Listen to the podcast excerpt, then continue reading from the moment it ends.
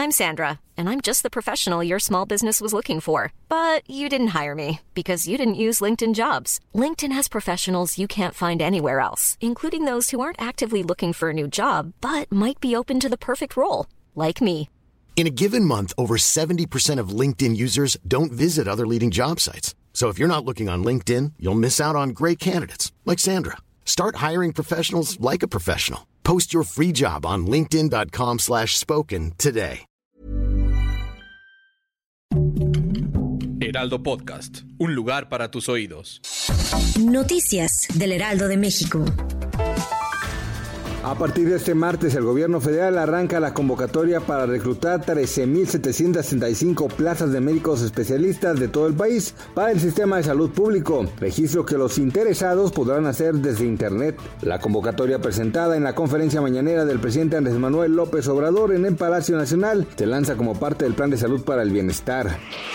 La primera sentencia contra el violador serial del periférico, quien está relacionado con 36 ataques sexuales en la capital del país, fue dictada 44 años y 4 meses de prisión. La titular de la Fiscalía General de Justicia de la Ciudad de México, Ernestina Godoy, dio a conocer las acciones en contra de los actos de violencia hacia las mujeres en el periodo comprendido entre el 7 y el 20 de mayo.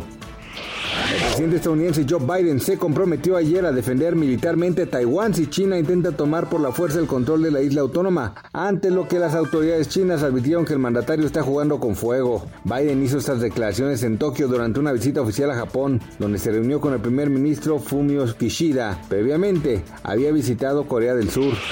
En 12 meses, la informalidad en México creció en 1.805.881 personas, según el Instituto Nacional de Geografía y Estadística. En el primer trimestre del año, la suma de las personas en todas las modalidades de empleo informal contabilizó 30.976.235 ciudadanos, superior al registro de 29.170.354 del mismo lapso de 2021.